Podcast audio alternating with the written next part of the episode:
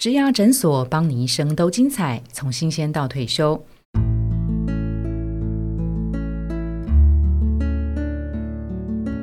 Hello，我是主持人 Pola。在十一月份，我们推出《上工吧中高龄》系列，来到了第四周播出的子题呢是“上流老人不分龄的现在进行式”。今天的来宾是我们的好朋友，他是一零四人力银行的人资长钟文雄先生。Hello，Weber。Hello，Pola，还有各位听众朋友，大家好。好，今天非常感谢 Weber，他刚刚才从嘉义的中正大学搭高铁杀回来，好不好？请威贝尔多跟听众朋友们介绍一下你自己好不好？好的，我是中华人资管理协会的前一任的理事长，那现在是人资协会的常务顾问。嗯哼，那 Weber 其实在呃一零四已经有七年的时间，对不对？那在七年之前，他也待过呃哪些公司呢？呃，我也待过呃台湾大哥大、新一房屋，然后呢还有 Hitachi。前一份工作是担任松仪气管的执行副总，所以我也担任过。顾问的角色，好好。那 Weber 在这个呃劳工政策的这个研究上是非常的专业，有一些研究发现。他同时也是这个呃劳研所的法律的硕士，对吗？对。我是文化大学劳工所硕士，那过去也都常在劳动部、经济部或是穿梭开会，给一些政策意见。对，还有法官学院也是担任讲座。哦，好好好。所以，我们今天的这个上集啊，想请 Weber 来聊一下哦，中高龄就业的三个噩梦。是的，我想，呃，中高龄在求职上面普遍遇到的第一个噩梦呢，应该就是就业歧视。就业歧视。那我大概研究几个法院的判决，或是呃各县市政府的一些裁决。那就业歧视应该是比例是最大的。举例来讲，比如说曾经有一家银行，然后呢，他录用了一个要录用行员，但是呢，他在在就业歧视上面来讲，他就就是认为说，他们希望能够聘雇呃四十五岁以下。然后呢？直接写出来哦。呃，没有没有，他没有直接写。我想说，应该不会这么白目。直接就就发简讯给那个求职者说，因为你的年纪已经超过四十五岁，那我们在任用上面来讲已经超过我们的上限，所以呢就决定就很抱歉就不予录取。当然，这位那个啊求职者就直接上告到台北市政府劳工局去了，所以这个就变成一个。呃，裁决的案例被罚款哦，所以那个 Weber 刚刚提到的是，其实是 HR 的这个后续作业流程，他太直白的把这样子的一个，就是他们自己内部的一些内规，直白的写给求职者，是吧？对，其实大部分的企业我们都知道，他还是会做，但是不会说。哦，那因为避免呃违反就业服务法的规定，是，所以呢，一般公司呢就把。啊，这个年纪呢，当做是一种潜规则。啊。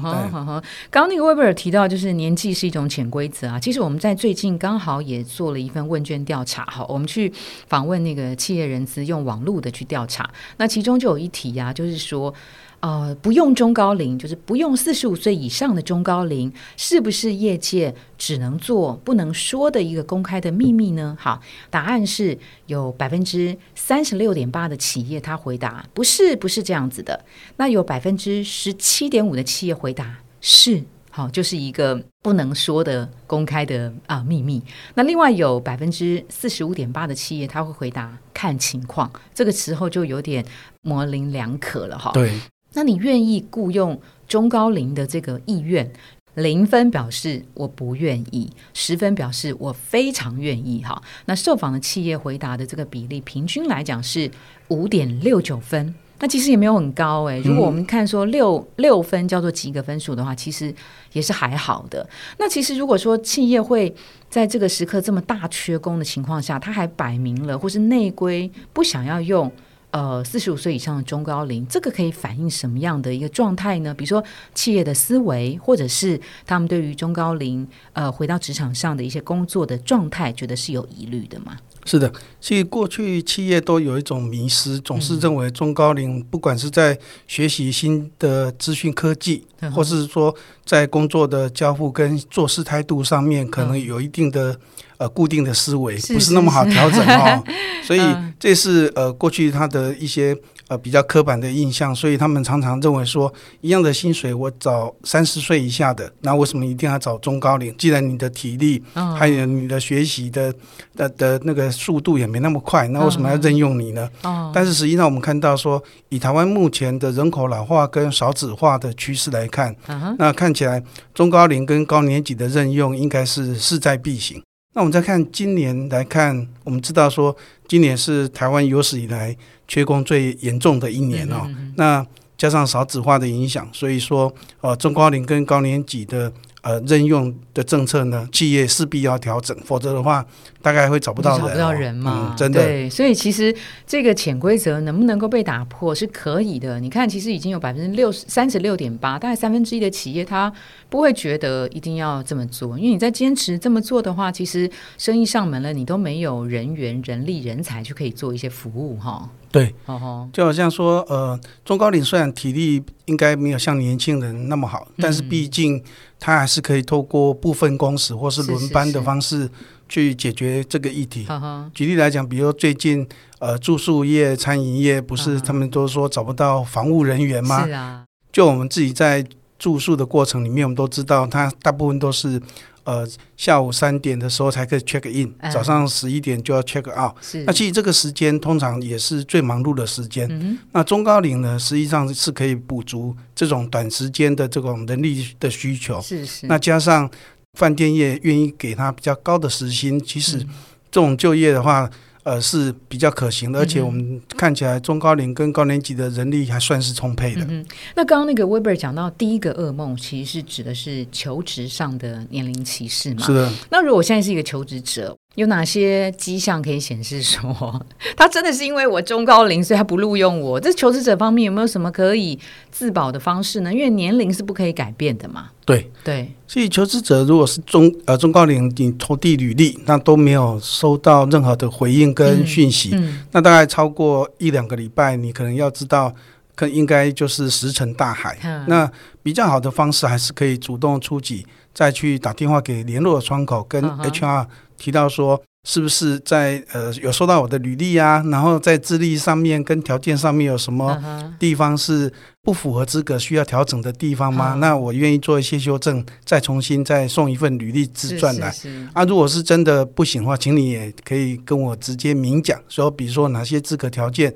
就是不符合，吓死我！明讲说你，因为你是中高龄，他不会说这个，他一定会跟你说，呃，他觉得好像他们有更好的人才哈，那已经找到了。那所以说，当然我们从一零四的数据里面，我们过去也曾经做了一个研究，比如说中高龄喜欢找什么样的职务，呃，企业呢通常提供什么样的友善职务给给那个中高龄，但是我们看起来。呃，那个对到的比例不是很高。对对。举例来讲，比如说，呃，我们看到中高龄有些在找工作，他还是想找行政管理、行销计划，或是他还是要做人资。嗯。但是我们知道这些工作都是大学生趋之若鹜的公司哈。所以相对我们在看企业提供给中高龄，比如说呃教育辅导类的，好，然后还有像有一些传播。教育，嗯，他们还是有一些好的工作跟好的薪资是可以提供给中高龄，但是中高龄或许他自己也不知道。那通常一般服务业跟批发零售业、餐饮业、住宿业对中高龄是比较友善，那其他高科技产业。确实，他们比较喜欢任用年轻人。是是，刚威 Weber 提到，就是服务业、民生消费服务业对中高龄比较友善，这其实指的是因为缺工，所以缺这个人才人力，需要呃中高龄或是更多的人可以投入嘛，哈。但是我们其实，在前几集的时候也访问过两位真实的中高阶的中高龄的这个案例，哈。那其中一位是真的，他有在门市当过三十天的店员，哈。我我觉得这个后来后来他当然回到了他的本。业就是再重新又很顺利的变成了中高阶哈，那他也分享这个三十天的工作确实是很很累很辛苦啊，虽然这个辛苦身体上的累可以让他忘却待业一年的心灵上的痛苦哦，但是我们会。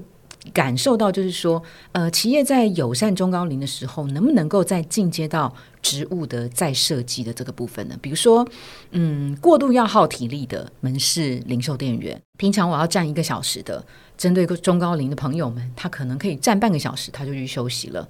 工作场域上面，呃，洗手间或者是休息员工休息喝水的地方，可以离他的工作台近一点，因为中高龄的速度工作速度肯定就比较慢一点。好，会从实际上的工作环境跟职务的再设计，去更友善中高龄这个部分。现在业界的做法多吗？有。这有一呃，就是我们看到有一些友善企业，比如说他们会想办法让中高龄跟年轻人在同一条线上面的互动，可能就是他在安排上面要能够做一些切割。如果你把活动的动线呢，让年轻人跟中高龄放在一起的话，那一定会有瓶颈哦。就好像我们在看素食店，有时候。看到有七八十岁素食店站在前台，嗯，那通常速度很慢，就会被店长 K 了。店长会有时候你会看到说，你快一点，对对对，对对排队，然后结账结那么慢，你干脆去后面包汉堡好了。哦，那这个就是我们在看说他去排动线的时候，如果可以给中高龄不一样的，比如说他站在后面炸薯条，或是说包汉堡，搞不好是比较。适当，但是在前台要找零钱或是干嘛，它可能是速度就不会那么快。前台可能或许是否呃，比如说一些特殊人士啊，或是银法族特别通道，我就是由银法族同样的人来服务，这种在速度感上面的急迫性是不是就没那么快哈？对，那另外就是我们知道说，像台湾有一家呃便利商店，是，然后呢，他在跟一零四的合作，比如说在今年。他们专门会找中高龄跟二度就业，那他们在 ESG 上面有一个很好的做法，就是他们打算在全国各地会开中高龄的旗舰店，然后呢还有身障者的旗舰店，那他大概也要跟未来可能会跟消费者强调说。我们这个就是中高龄的哦，而且他们可能有特别稳定的特质，服务上面也比较有耐心。对，那你可能不能强调哈，速度要快哦。那但是你要进，你要让他让消费者一看就知道哦，这个就是中高龄旗舰店，这个就是生长者旗舰店，二度就业妇女的旗舰店。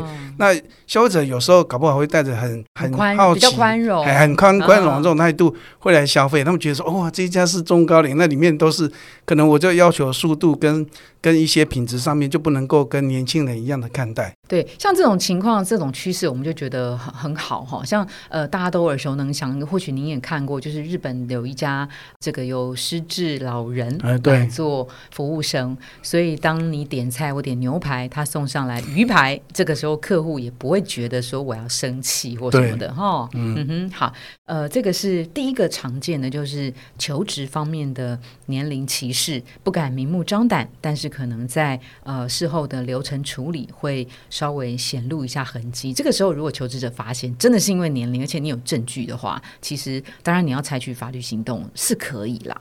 对，没错。但现在劳动基准法或是劳动事件法，像前年，嗯，劳动事件法实施以后呢，也把求职者。当做是劳工的身份，哦，那这个是突破过去的一些在职员工。对，以前我们都认为在职员工才叫劳工嘛，对不对？他现在连求职者就认定是劳工，所以他是可以告你的。哦，好，所以但但是这件事情也会让企业变得更小心啊，对不对？对对，上有政策，下有对策，所以他可能会还是一样把它列为潜规则，不会明讲。这个是年龄的第一个问题，求职方面歧视。那我成功的进到了这家公司，或是我已经在这家公司呃做了几年的时间呐，在在职的这个员工上面，是不是也常会碰到就是有一些比较不好的经验呢？有的，我在。因为我们知道说就业服务法虽然都有规定，或是都有规定说你不可以因为年龄哈，不管是在晋升、调薪、任用上面，还有福利措施有任何的歧视、差别待遇。嗯，但是我过去担任顾问，曾经辅导一家公司做接班人计划，呃，他们的董事长啊，就直接在跟我们顾问在做讨论的时候，就直接说。哦，我们公司的接班计划，那个五十岁以上的哦，不用列入了哈。那那个顾问你就只要找四十三十的这种这种那个年，就是这种年龄的哈，再列入我们的接班计划。当场傻眼。对，因为我们知道五十距离六十五岁还有十五年呢。是啊。那所以我们就知道说，这可能在接班人计划上面，啊，老板们还是会认为说，三十四十岁的才是未来的明日之星。但是随着台湾的人口结构的改变，看来五十岁应该也是很好用的一个壮士代，对不对？没错。所以像劳动部最近确实有在思考说，四十五到五十四岁是不是应该叫做壮龄？是是是。对，然后五十四到六十四，五十五到六十四才叫做中高龄啊。所以这个可能。呃，因为我们的人口结构已经明显在改变，所以劳动部也确实有在思考，是不是要去调整这种定义。是是，那当场的话，你们会跟这位董事长提出什么样的建议吗？或是请他分至少分几个 tier 嘛？就是说，呃，我有一部分我可能是超过五十的，但是他可能在近期的三五年之内，他就比较快速的去 pick up。那另外一群的人啊，我也满足了董事长，就是要五十岁以下的。好，这种呢可以有一些折中的做法吗？有，其实，在呃，在这个计划里面，我看到比较成功的应该是五十岁以上的呃接班人，到底他们，因为他大部分都协理跟副总，是是，他们应该可以接许多事业群或是呃一些部门的最高主管，所以他们应该也列入呃未来在呃职业发展上面的计划，但是比较。董事长比较想要，应该是针对四十几岁跟三十几岁，那是不是有比较长远的一些呃人才的培育，然后还有针对各部门的人才梯队的养成，那包含说哪些人可能预计他是潜力人才，应该可以花十年来培育 或五年来培育，所以换句话那一次的计划里面，大概不管是五十、四十、三十。大概都有列入这个发展的计划，只是说能够呃列入的年轻人在判判别上面还是没有那么快，反而是在四十五岁以上的会比较容易判别他的能力跟他的资历。哦，为什么？因为四十五岁是因为他大概已经八九不离十了，对，没救了就是没救了。对有一点有一点感觉的，他应该是比较接近的哈。嗯，没错。然后啊，这个听起来是让人觉得有点小悲伤哎，我就只是因为年纪太超过五十的线。就没有办法成为那个公司接班人的计划，真的好，这个也是不能讲，免得他们会觉得也是伤心了哈。那还有一个啊，就是那个哦，因为因为刚刚讲接班人计划，它毕竟就是少数嘛，对不对？少数而且默默在进行的嘛。那比较常见到的会碰到一个，是说，哎，我是公司三十年的资深员工，我现在已经超过五十了，老板就是怎么看我都不顺眼。那这个时候他就会直接的优先把原因就责到。呃，年纪的问题，他可能自己都这样认为哦，就会讲到有一些不合格的员工的淘汰的问题，或是持续以来会有一些公司组织整并的这个问题。年纪在这个时候的选择点，是不是也是有点难的？有，这个就是第三类。我们说第二类是属于在职的，那第三种呢，就是属于被之前员工或是被强制退休，对不对？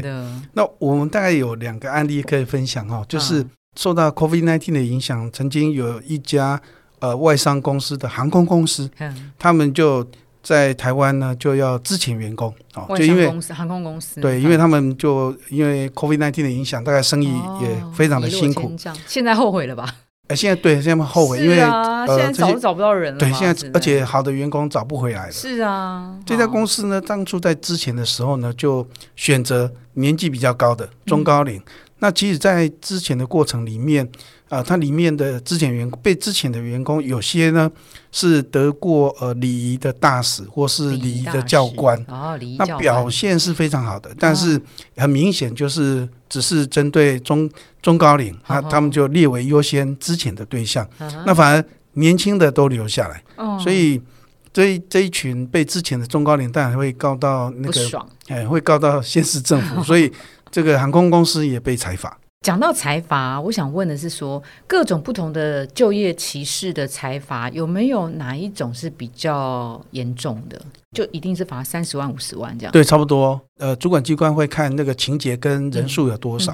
如果是只有一个人，然后第一次发发生，可能就几万块。嗯，那像这个属于比较人数比较多的，那都大概都要三十万起跳。可是我要怎么判断他裁我是因为我年纪呢？他一定会讲出一些我表现不 qualify，所以我要去反驳他说我是很符合资格的，是不是？对，我是礼仪大使，对，礼仪教官能够胜过我。对啊，我是礼仪教官。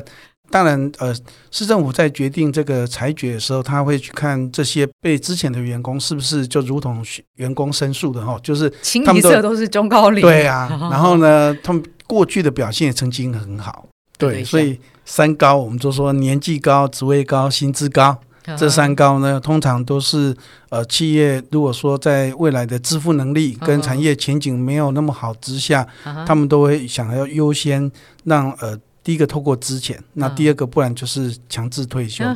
所以第一个案例就是有一家也是上市公司哦，他们公司大概也是潜规则，从呃不管你呃你的你是高阶主管或是中阶主管，你到达。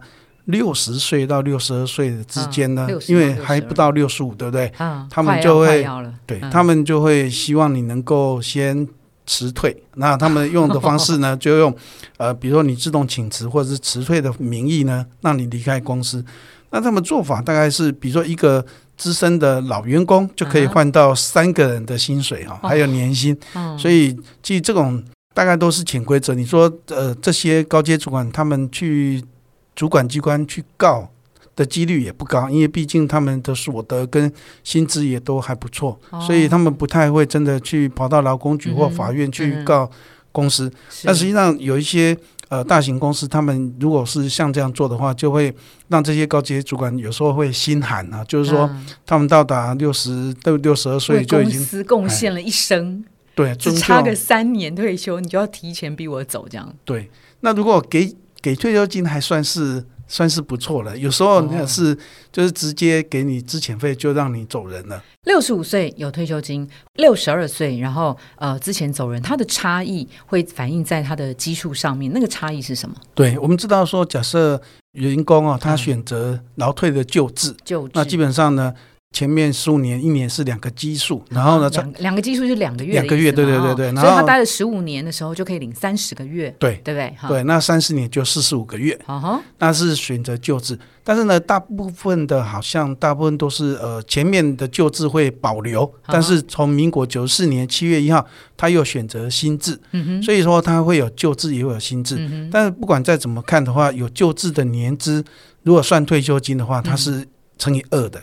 是两倍的，OK，哎，那薪资大概只有像薪资就是每个月提拨百分之六的那个退休准备金到你的劳保局的账户，是是，所以相对点薪资的退休金提拨额度相对是比较少。如果三十年年资，对不对哈？它就十五年乘前面十五年乘以二，就三十个基数。后面十五年呢，是因为三十年的话就乘十五加十五，那前面就三十，后面十五加起来就四十五个基数。哦，你是说如果这个人的年资是三十年？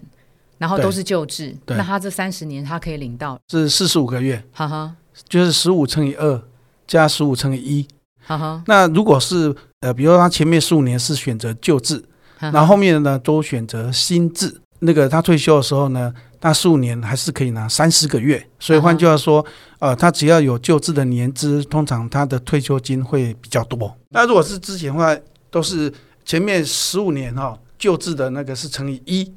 都不不乘以二，对，马上少了。然后后面呢是乘以零点五，哦，那就是都少一半嘛。都少，对对对对对。哦，原本的二变成一，一变成零点五这样子。对对对对。哈哈，其实少蛮多的。比如说他薪水有二十万，嗯哼，那你如果差个十五个月，他就三十三百万了。是是，三百万就值得走诉讼了。哦，就三百万确实就，而且。呃，看起来就是在举证上面，现在劳动事件法对劳工的保障比较多。他不适任的原因，你为什么要支遣他？而而且他已经快要退休了，那你为什么要支遣他？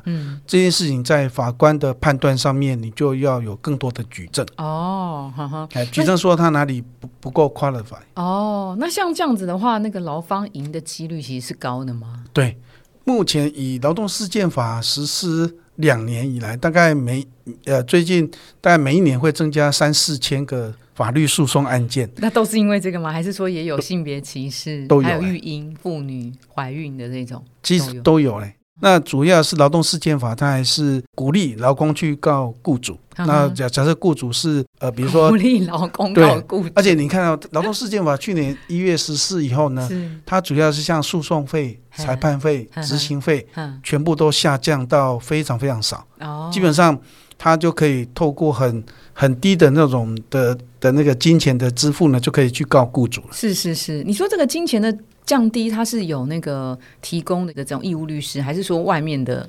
比如说劳动部一年大概会有。编列三亿到五亿，嗯，然后呢，让劳工去告雇主，那补助呢就补助一庭，因为我们知道说会有地方法院、高等法院跟最高法院在民事诉讼会有三庭嘛，对不对？那他会补贴一庭。嗯，那劳动事件法去去年一月实施以后呢，各县市政府哦，他也会另外自己再编列一笔预算，这就是给给这个劳工呢去告雇主，那也是补助一庭。哦，但是通常企业也不太愿意走诉讼，主要原因就是民生的问题。对，然后另外还有就是他也不一定会赢，然后你还要缴律师费。是是。然后，所以那个现在反而是劳工会站着比较有利的立场，因为不管是工资、工时，或是呃不能胜任工作的举证，全部都在雇主，都在雇主啊。所以我如果是一个劳工，我要保全一些我的什么资料，还是说？反正就是交给劳呃公司去举证，我哪里不 qualify？我我当然如果可以证明我的考绩都是 A 或 A plus 的话，那当然都 OK 嘛。或是 email 上面的呃文件往来，或者是呃工作上面的专业表现嘛。在劳动事件法，司法院跟劳动部的立场都认为，呃，在工资啊的清册或是工时的记录，资方掌握最多，所以他们都认为哦，资方在他的工作的记录。还有工时，还有就是工资，大概全部都是要由资方来举证。哦，所以其实现在我可不可以这样讲，资方其实也很怕劳工去告他们。对，现在而且你看，诉讼一年多三四千件了。哦，去年，嗯哼。那在节目尾声，我们来帮粉丝敲碗。那这位粉丝呢，他是一零四植牙诊所 Podcast 的听众哈，他主要是参加我们前一阵子庆祝 Podcast 两百集有推出一对一免费咨询的活动。他在报名的资料当中写到，他目前有一个职场上的问题，就是。奔四数馒头的职场焦虑哈，所谓的奔四，大家现在常会听到奔三、奔四，就是呃即将要到四十岁的这个年纪的关口。虽然四十岁还不到中高龄的这个法律上的定义啊，但是也算是一个职场资深的工作者哈。他的问题是说，嗯，他在这个集团大集团之内的子公司，他做了六年。他相信他是一个有潜力的人才哈，那因为这个呃集团的人才晋升的制度呃比较繁复，当然我们可以说是比较有规模哈，但是其实也层层关卡。那他其实呃要进入成为呃经理级的这个阶层的话哈，他要有几个程序，第一个他要先进入人才库。你要先进入，你有潜力，没没人说的准哦。你要进入到人才库，这是第一件事哈。那第二件事情就是，他其实心里在盘算啊，他大概什么时候可以进到进到这个人才库呢？要后年，他跟那个时候可能是四十四十一了，就是已经真的奔到四十了，他才到人才库。哎，进了这个人才库还没那么幸运哦，还要等到这个集团有经理职缺的时候。好，人才库才会按照这个名次去逐一的分发。那他对于这个等待的期间，再加上年龄的这个四十岁的关卡，其实他是有一些压力的。他当然也请教过他研究所的学长啊，那学长是鼓励他到外面可以看一下外面的工作，但是他有觉得说转职好像都要从专员做起。那如果说专业专员要到呃里级的这个职涯发展，可能也要蹲个三年呐。那他又想说现在。大集团升迁不容易，新创公司虽然可以挂的 title 比较高，可是他还是难免担心新创公司会比较不稳定。那卡在这个奔四关头的，他会觉得上不上下不下，他不知道该怎么办。那您听到这样子的一个呃情境，你会给他什么建议呢？呃，大概有分两个方向来看哦。第一个就是，当然。在短期内呢，应该建议还是留在原来的公司。留在原来公司，因为实际上你可以看到说，他在两年就有就会可能进入人才库。那当然要升到经理，可能还是要看有没有这个职缺。对对。那但是两年毕竟对四十岁的人来讲还算是。还是年轻哦，因为我们都知道他甚至都还不到中高龄的年纪，真的哈。那第二个像他学长所说的哈，是是，我也我也会鼓励他再可以尝试一下外面的一些水温，比如说像今年缺工这么严重，嗯，那确实可能在外部的的那个职缺跟工作机会上面可能会有找到更好的发展，嗯那也不一定同样在这个产业里面，因为只要他的资历。够好的话，其实在跨产业搞不好有更好的职缺是可以让他去试看看。不一定在。原来的产业，因为我们刚刚看到，他原来产业大概只能够做专专员吧。是是，好，是两年的时间，以他现在奔四，应该是个可以值得等待跟投资的一个时间嘛，哈。是的。但是因为那个这个朋友，他其实有一个嗯自我判准是说，他工作六年，成为公司的潜力人才。那既然他可以认为说是个潜力人才，那想象为什么？为什么他会？呃，有有把握可以说我是公司的潜力人才，然后他可以去外面的世界看看，对吧？没错，因为实际上在一零四人力场站上的职缺，现在都超过一百万以上。是是是。那很多产业它也需要很多中高龄的的中高龄的主管，或是有比较资深有经验的主管。嗯。所以在这这部分的职缺还是是算是多的。嗯那他可以跨出同样的这个产业，然后去尝试看看。外部的行情跟薪资，那试水温，你也不见得就是呃相信一定要去，对呀，而且你也你去面试也不一定就是要要去上班，你可以去比较一下现在跟过呃跟现在跟新的公司的的比较，他的一些薪资待遇，还有职业前程或是这个产业的前景到底好不好，这个都可以做一些比较。那当然最重要的是你还没有做决定之前，还是在原来的工作要很稳定的。表现，因为看起来他是一个好的人才，才会被列入人才库里面。是是是，才会成为是呃呃有机会进入人才库的潜力人才，对不对？是的，我自己在看我的同学或是好朋友，他们有些人的一辈子职涯就遇到好的猎头的 hunter 的 hunter 哦，然后他的职涯发展的非常棒哎，都可以当到呃一些集团的幕僚长或行政长，然后这个职涯发展非常好，所以。呃，四十岁左右确实已经可以到，可以请黑 hunter 帮他找到很恰当的职涯。是是是，我们的那个黑 hunter 也有一个资料啊，他们的那个候选人或是成交的人才有两两极化的这个呃方向的发展。呃，年轻人多了一些，那年轻人指的是说，呃，可能有专业技术值，因为一些关键职缺找不到，所以呢，这个年轻人的比重也升高了。